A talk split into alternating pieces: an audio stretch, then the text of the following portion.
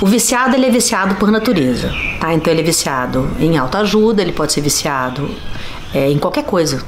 Né?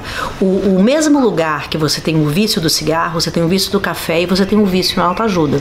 E como que você se vicia em autoajuda? Você aprende tudo e não aplica nada.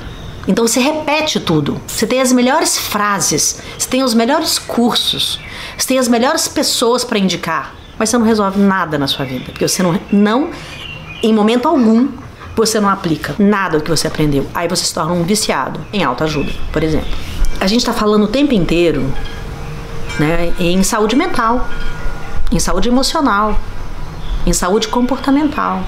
Por que, que a gente vê hoje nas redes o viciado em autoajuda? Porque ele está sem saúde mental, ele está sem saúde emocional e sem saúde comportamental. E ele não aceita isso. Então, é publicar sobre ao invés de cuidar de si, é uma grande saída.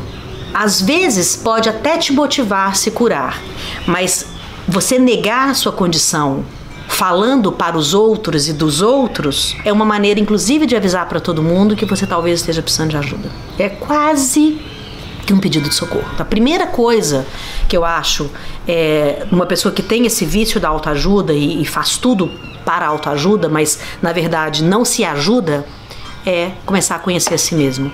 Uma boa terapia é, pode funcionar. Se ela não tem condições financeiras para procurar um psiquiatra ou um psicólogo, procure uma pessoa é, de confiança para falar numa suposta necessidade que ela tem, que às vezes ela tem essa suposta necessidade, sabe?